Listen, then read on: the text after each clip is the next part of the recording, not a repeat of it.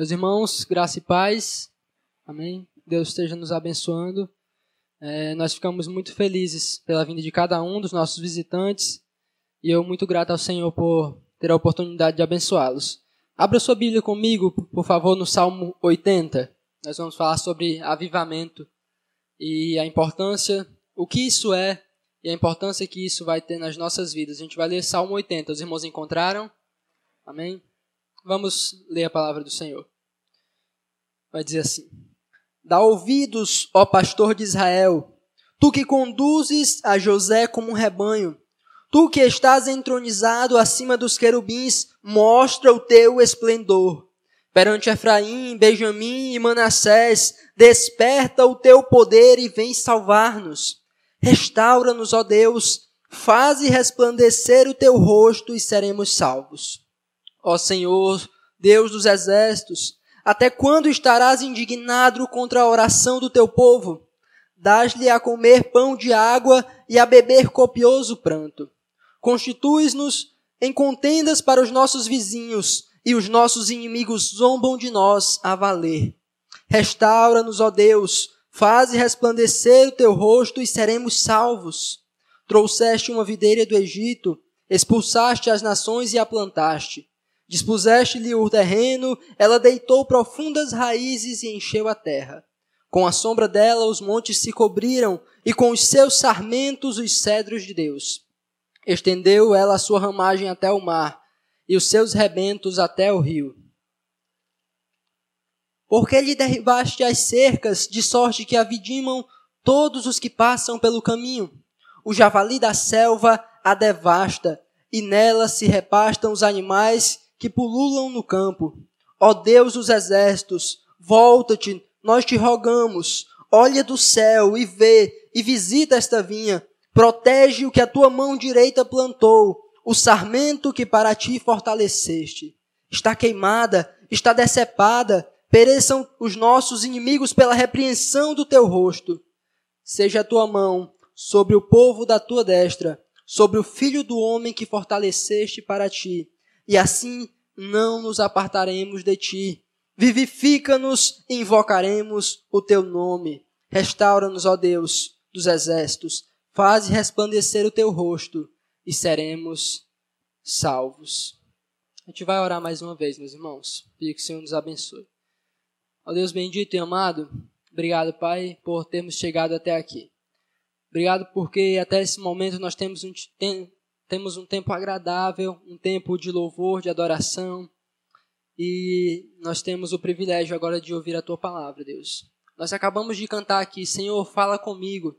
Nós queremos ouvir a voz do nosso melhor amigo, Deus, e é nesse momento que o Senhor vem falar conosco. Então, que assim como cantamos, ó Deus, possamos estar com os ouvidos atentos e prontos para ouvir a tua palavra e acolhê-la com mansidão, Deus.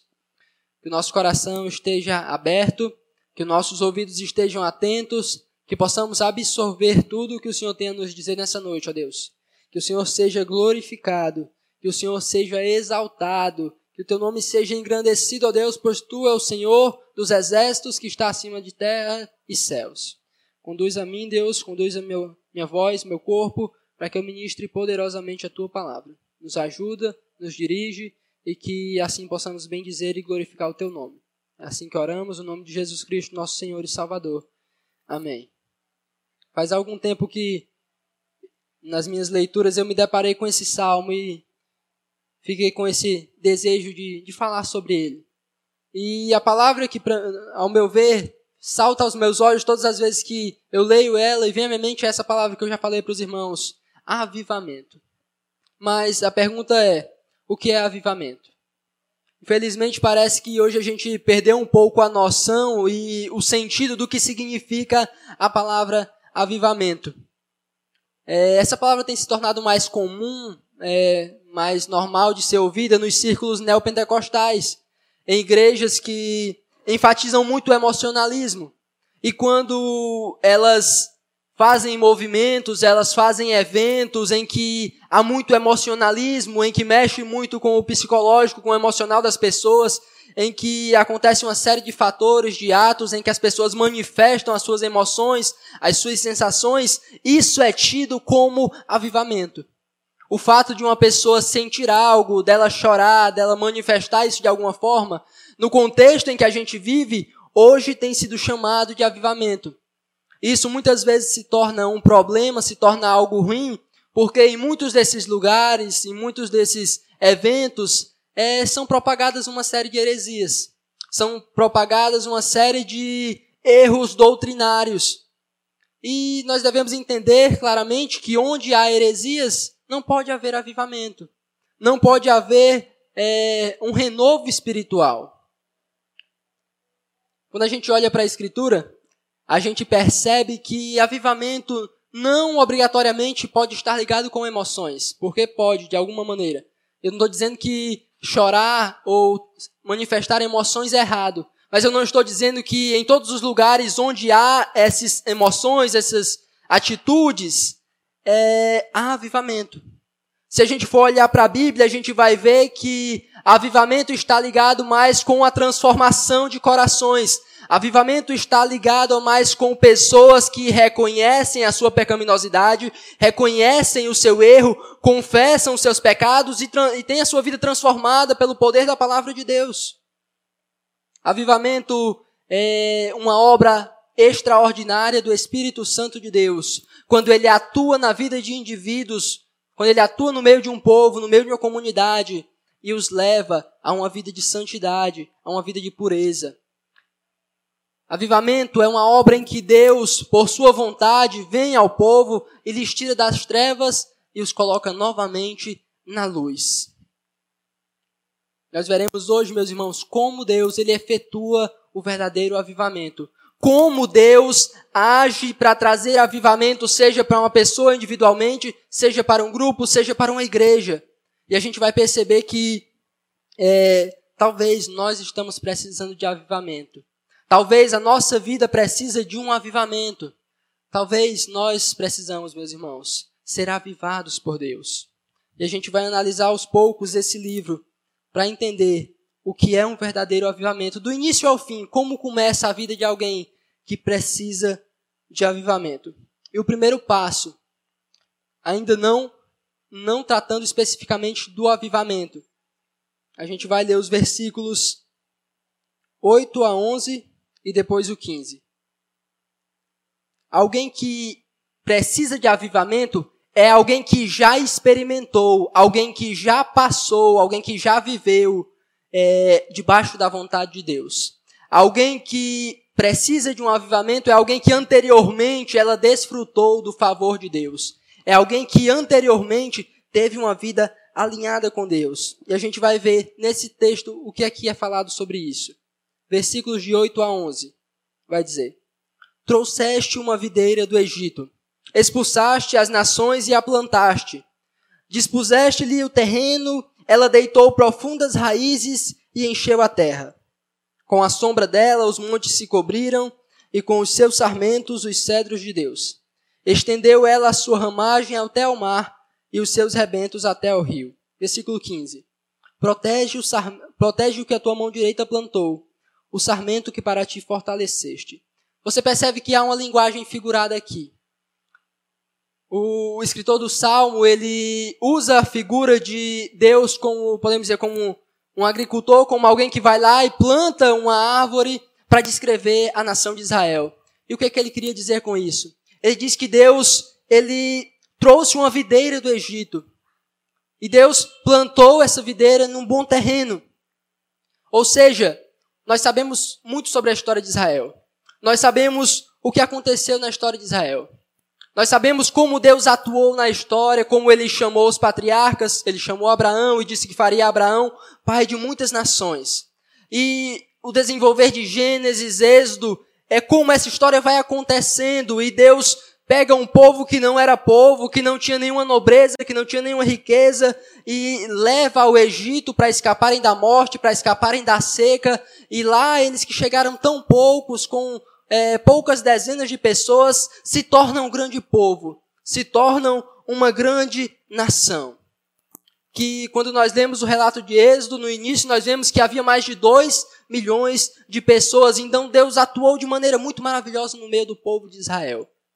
Alguém que não era povo, alguém que não tinha é, descendentes com grande nome, foi chegando a se tornar uma grande e poderosa nação. Mas, como nós sabemos, no Egito eles passaram por muitas dificuldades. Lá não foi um lugar onde eles tiveram, é, assim, não foram bem tratados.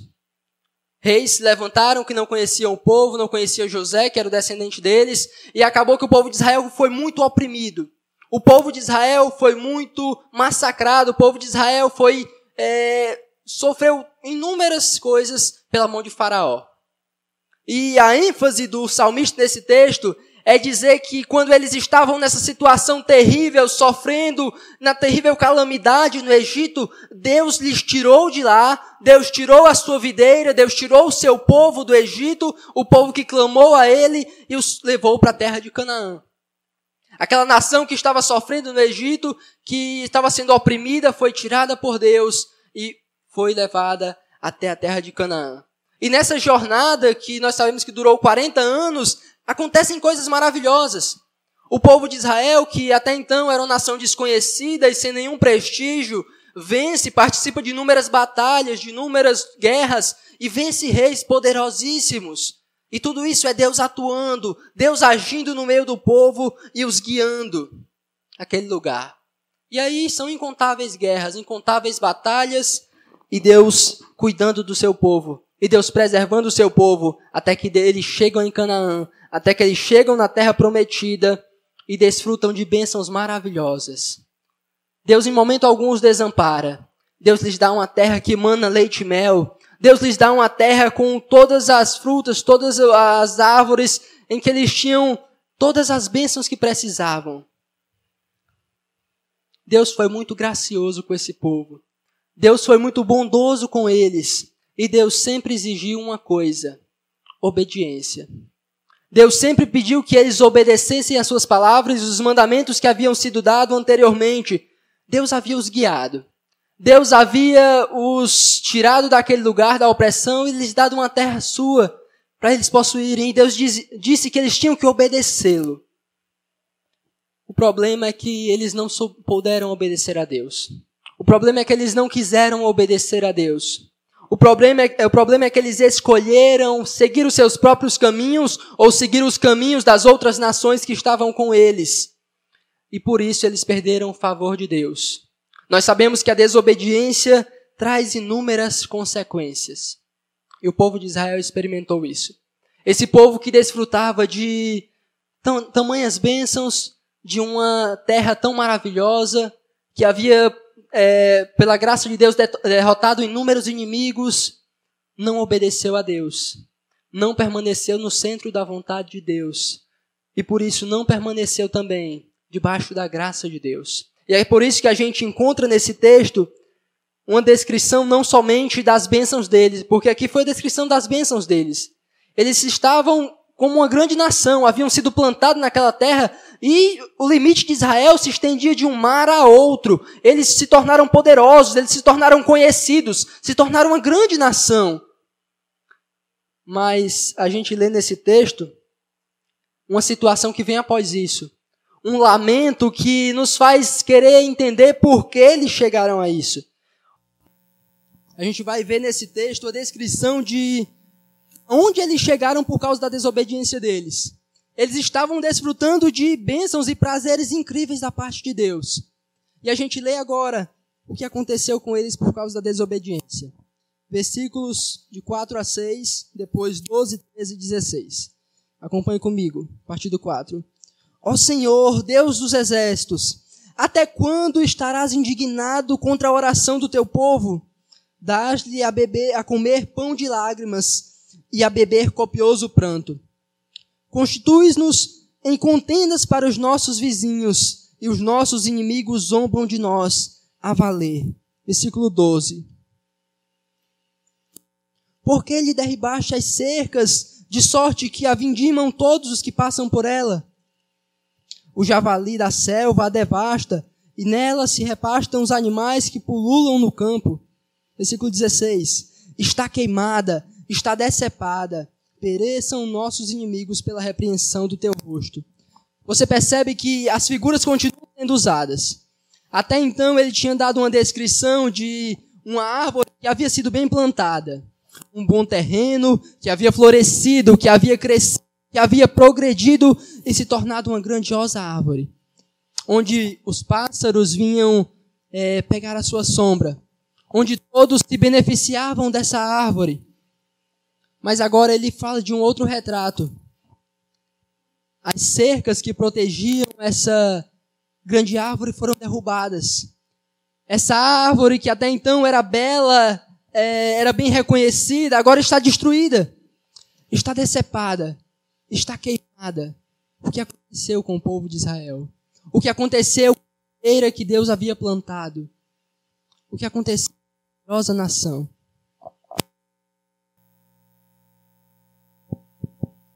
Vamos ver se isso aqui vai dar certo. Então, por que muda tanto é, a situação de Israel? De uma nação que desfrutava do favor de Deus, de uma nação que havia sido escolhida por Deus, e agora uma nação que é zombada. Uma nação agora que se tornou motivo de escárnio. Uma nação agora que não tem mais nenhum prestígio. É, os estudiosos vão ligar esse Salmo 80 com o cativeiro do povo, o primeiro cativeiro para a Síria. Eu creio que a gente já estudou isso em alguns momentos, é algo conhecido. O povo de Israel, por desobedecer a Deus, por cair na idolatria, em determinado momento ele foi levado ao cativeiro. Deus permitiu com que os inimigos pagãos viessem a Israel e levassem eles cativos, destruíssem o templo, é, abalassem toda a estrutura, é, destruíssem a cidade e causassem extremos males ao povo.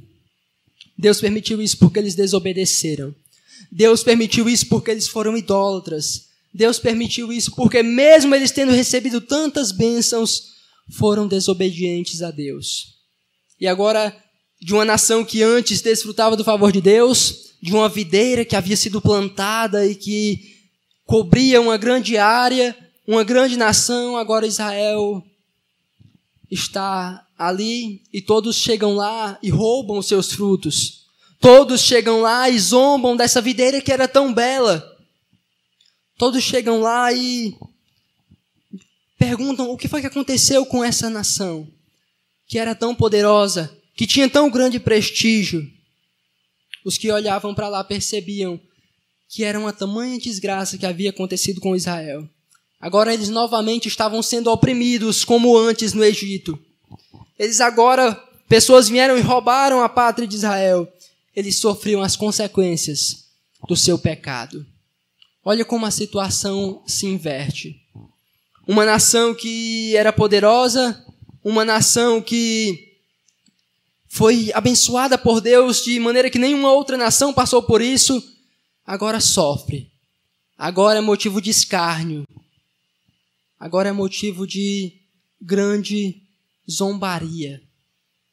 Isso muitas vezes acontece, como o relato trata de Israel, mas muitas vezes é o que acontece com muitas pessoas. Pessoas que conhecem a Deus e que desfrutam das bênçãos de Deus. Pessoas que têm um grande vigor espiritual, pessoas que são uma grande bênção onde chegam, em que são uma grande bênção na sua igreja, pessoas que fazem coisas maravilhosas, coisas grandiosas para Deus, que você percebe que Deus agiu grandemente na vida dessas pessoas. Você percebe que essa pessoa um dia foi oprimida pelo pecado, mas hoje ela foi agraciada por Deus e desfruta de grandes bênçãos. Mas em algum momento da vida essas pessoas é, decidem tomar decisões, decidem tomar atitudes que a conduzem para longe de Deus. Pessoas que um dia foram fiéis, mas que agora são tão infiéis e sofrem por isso. Sofrem por causa da sua desobediência. Sofrem por causa das suas maus escolhas. E diante desse retrato do texto, ou do retrato dessa pessoa, a pergunta a ser feita é: o que fazer diante de tamanha calamidade? Quando uma pessoa que experimentou as bênçãos de Deus e acabou pecando e acabou perdendo o favor de Deus, perdendo a graça de Deus no sentido de não mais ter comunhão com Deus, o que fazer diante disso? De uma pessoa que se afastou de Deus, de alguém que não tem mais vigor espiritual, de alguém que tem uma família destruída? O que fazer diante da calamidade? O que fazer diante de uma pessoa que está praticamente morta espiritualmente? O que fazer diante de alguém ou o que você fazer se você sente que a sua vida espiritual é fraca? Vamos acompanhar no restante dessa leitura o que o salmista diz, o que ele fala que deve acontecer com a nação de Israel, com o povo de Deus que caiu nessa tamanha desgraça. Diante dessa terrível, desse terrível cativeiro, o que fazer? Qual o caminho para a restauração? Versículos de 1 a 3, depois o 7 e o 14 e do 17 ao 19. Do 1 ao 3 vai dizer assim: Dá ouvidos ao pastor de Israel, tu que conduzes a José como um rebanho, tu que estás entronizado acima dos querubins, mostra o teu esplendor. Perante Efraim, Benjamim, Manassés, desperta o teu poder e vem salvar-nos. Restaura-nos, ó Deus, faze resplandecer o teu rosto e seremos salvos. Versículo 7. Restaura-nos, ó Deus, ó Deus dos exércitos, faze resplandecer o teu rosto e seremos salvos. 14. Ó Deus dos exércitos, volta-te, nós te rogamos, olha do céu e vê e visita esta vinha. Agora do 17 ao 19. Seja a tua mão sobre o povo da tua destra, sobre o filho do homem que fortaleceste para ti e não nos apartaremos de ti. Vivifica-nos, vivifica-nos e invocaremos o teu nome. Restaura-nos, ó Senhor, Deus dos exércitos. Faze resplandecer o teu rosto e seremos salvos. Qual o caminho diante da desgraça? Qual o caminho diante de alguém que parece não ter mais vigor, não ter mais força, de alguém que está parecendo estar morta? O único caminho que há, meus irmãos, quando acontece isso na vida de alguém, ou na vida de uma igreja, ou na vida de uma comunidade, é clamar ao único que é capaz de nos dar vida. É clamar ao único que tem poder de nos levantar.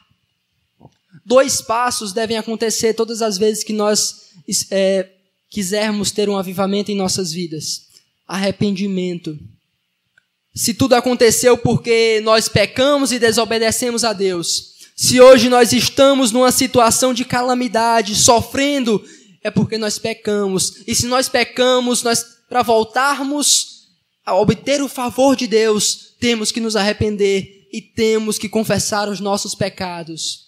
Ninguém experimenta avivamento sem que se arrependa e sem que confesse o seu pecado. Davi, no caso de Batseba, só encontrou perdão e restauração porque ele assumiu o seu pecado, porque ele se arrependeu do seu pecado. Nós lemos Neemias e no início do relato de Neemias, há aquela maravilhosa oração dele em que ele se desespera por causa do seu povo e o que ele faz? Ele confessa o seu pecado e ele clama a Deus que tenha misericórdia diante de uma situação tão devastadora. A solução é se humilhar e clamar pelo perdão de Deus para que Ele restaure a nossa antiga condição. E você vê que o salmista ele entende bem a seriedade disso. Ele faz um clamor muito profundo: restaura-nos, ó Deus, faze resplandecer o teu rosto e seremos salvos. Ele fala numa condição de alguém que está desesperado porque está sem comunhão com Deus, de alguém que precisa imediatamente retornar à intimidade com Deus. Diante de uma, de uma calamidade dessa, o orgulho tem que ser desprezado. E nós temos que nos humilhar para que Deus possa novamente nos trazer a comunhão, meus irmãos. Assim como alguém que está em um, em um sono profundo, em uma condição em que ele não consegue se levantar e se acordar sozinho, o nosso clamor é que Deus ele nos vivifique, na versão NVT, o versículo 18 diz: Reanima-nos e nós seremos salvos. Reanima-nos, vivifica-nos. Isso é restauração. E esse texto, essa passagem, essa ideia nos lembra o texto bem conhecido de 2 Crônicas 7,14, que é uma bela promessa e que nos dá muita confiança, meus irmãos, que por mais que sua situação esteja terrível, que por mais que os seus problemas espirituais estejam grandes, Deus, ele dá uma solução. O texto de 2 Crônicas 7,14 diz: Se o meu povo, que se chama pelo meu nome, se humilhar e orar, e me buscar e se converter dos seus maus caminhos, então eu ouvirei dos céus, perdoarei os seus pecados e sararei a sua terra. Nunca há um caso perdido, meus irmãos. Por mais frio que estejamos, por mais grave que tenha sido o nosso pecado, Deus pode nos trazer a restauração. Deus pode novamente nos trazer a comunhão com Ele. E você pergunta de forma prática, Gabriel, como eu posso saber que eu estou precisando de um avivamento? Como eu posso saber que eu preciso que Deus novamente traga arrependimento à minha vida? Nós podemos trazer alguns, alguns é, sintomas bem claros disso. Se sua consciência está silenciada, se você consegue pecar e não mais sentir nenhuma repulsa, não mais sentir nenhum incômodo, você está precisando de avivamento. Todas as vezes que nossa consciência está silenciada, em que nós pecamos de forma deliberada, a todo momento, em que não nos incomodamos mais, algo de errado, meus irmãos. Quando você tem uma espiritualidade superficial, quando você não tem nenhum vigor espiritual, quando você não consegue buscar a Deus com ânimo, com força, com dedicação, quando você não ama a Deus com todo o coração, você precisa de avivamento. Você precisa que Deus restaure a sua vida. Quando você vive com incredulidade, quando você não consegue mais crer nas promessas de Deus, quando você não consegue mais se entregar diante das promessas de Deus, quando você não consegue mais acreditar que Deus vai efetuar algo na sua vida, você precisa de avivamento, você precisa de restauração. Quando você não sente mais nenhum desejo de buscar santidade, quando você não mais aspira por santidade, por se tornar semelhante a Cristo, quando você não tem mais o alvo de parecer com Cristo, você precisa de avivamento, você precisa de restauração, você precisa de transformação, porque a vida cristã sempre é um progresso em que nós nos tornamos mais e mais semelhantes a Cristo. Quando você tem uma vida devocional fraca, quando você não busca mais a Deus em oração, quando você não busca mais a Ele por meio da Sua palavra, quando sua leitura, se é que tem leitura da Bíblia, é fraca, quando você não tem mais prazer naquilo, você precisa de avivamento. Quando a sua comunhão com os irmãos da igreja é fraca e superficial, quando você não consegue mais desfrutar do corpo de Cristo e ver o amor de Cristo transbordar nesse lugar, ver o amor de Cristo é, trabalhar no coração de cada um dos seus irmãos e juntos demonstrarem esse amor, há algo de errado, meus irmãos. Você precisa de restauração, você precisa de avivamento, você precisa que Deus te reanime espiritualmente quando a sua família, a sua casa está desestruturada, quando os seus familiares não sabem mais exercer as funções uns dos outros, não sabem mais exercer o seu papel, quando não há mais amor genuíno na sua casa, isso tudo é sinal de alguém que está com a vida espiritual desgastada e destruída. De alguém que um dia desfrutou do amor de Deus, de alguém que um dia desfrutou da graça de Deus, mas que hoje está com a vida espiritual totalmente destruída. Não podemos é, viver com essa vida fraca, morna, como uma videira que um dia foi bela, como uma árvore que um dia foi frutífera e hoje está totalmente é, seca. Nós cristãos temos que pedir ao Senhor para que Ele possa nos vivificar e quando Ele nos vivificar, nós iremos invocar o Seu nome, nós iremos bendizer o Seu nome, nós iremos proclamar o Seu nome. Se a sua vida anda fraca, superficial, o único caminho que você pode ter é clamar a Deus que vivifique a sua vida, que transforme o seu coração, que lhe conduza ao arrependimento, confesse o seu pecado, meus irmãos, enquanto é tempo. Não permaneça mais nessa vida morna, nessa vida sem sentido, nessa vida sem valor. Isso é o que o apóstolo João escreveu à igreja de Éfeso: Eu tenho para mim que você perdeu o teu primeiro amor. Muitos, muitos de nós, algum dia, talvez tenhamos perdido o nosso primeiro amor. E hoje o que Deus nos chama a fazer é voltar ao primeiro amor. É voltar aquilo que um dia estivemos, aquela intimidade com Deus, aquela vida cristã autêntica, aquela espiritualidade profunda em que nós o buscávamos, em que nós é, servíamos, em que nós nos dedicávamos, em que a nossa vida era um reflexo do Evangelho. Se hoje nós temos tido uma vida tão fraca, meus irmãos, o caminho que Deus te oferece hoje é o do arrependimento, é o da confissão. Vivifica-nos, ó Deus. Faz o teu rosto resplandecer sobre nós. Que Deus possa fazer o seu rosto resplandecer sobre a vida de cada um de nós, meus irmãos. Que a vida de cada um individualmente possa ser aperfeiçoada por Deus. Que nós possamos a cada dia buscar ser mais semelhantes a Cristo. E que essa igreja possa ser uma igreja viva, uma igreja vibrante, uma igreja que transmite a glória de Cristo em tudo que ela faz. Que o nosso clamor seja para que Deus nos restaure, para que Deus nos transforme, para que Deus nos erga, Deus, e nos tire do nosso sono. Talvez estejamos dormindo e o que nós precisamos é ser acordados para a realidade da vida cristã. Vida cristã autêntica. Que possamos fazer como Neemias, que clamou: Nós temos pecado, mas o Senhor prometeu que se nós pecássemos, mas nos arrependêssemos, o Senhor nos restauraria e nos traria a comunhão novamente. Se apegue nessa promessa. Não ache que você é um caso perdido, porque Deus te oferece a chance e Deus te oferece a restauração espiritual. Que você tome essa decisão hoje, que o Senhor venha ao encontro do teu coração e que você possa clamar a Ele que vivifique a sua vida, que vivifique o seu coração e que a partir de hoje você possa viver intensamente para a honra e glória do nosso Senhor Deus. Amém. A gente vai orar e a sua oração deve ser essa: Vivifica-nos, ó Deus, invocaremos o teu nome. Faz o teu rosto resplandecer sobre nós e assim nós seremos salvos. Que Deus nos ajude, meus irmãos. Que Deus não nos permita vivermos uma vida cristã medíocre e superficial. Só Ele. Ele é o, único que pode nos vivificar e nos restaurar. Não há nenhum outro, nenhum outro.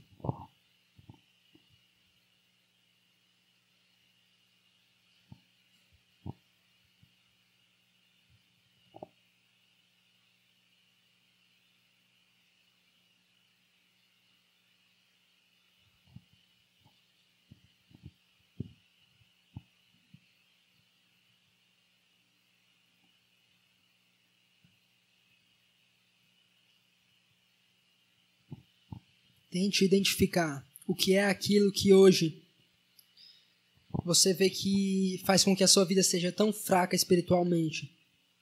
Aquilo que precisa ser removido da sua vida e aquilo que você precisa adquirir para ter uma vida sadia espiritualmente.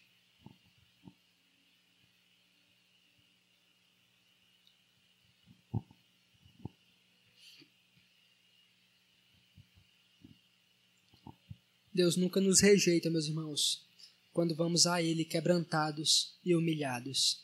Ele sempre nos abraça e nos restaura. Esse é o nosso Deus, que não nos desampara e não nos abandona. E que por mais que as nossas iniquidades sejam múltiplas, Ele, com a sua graça, nos purifica de todo pecado e de toda injustiça. Possamos confiar nele e nos lançarmos aos seus braços.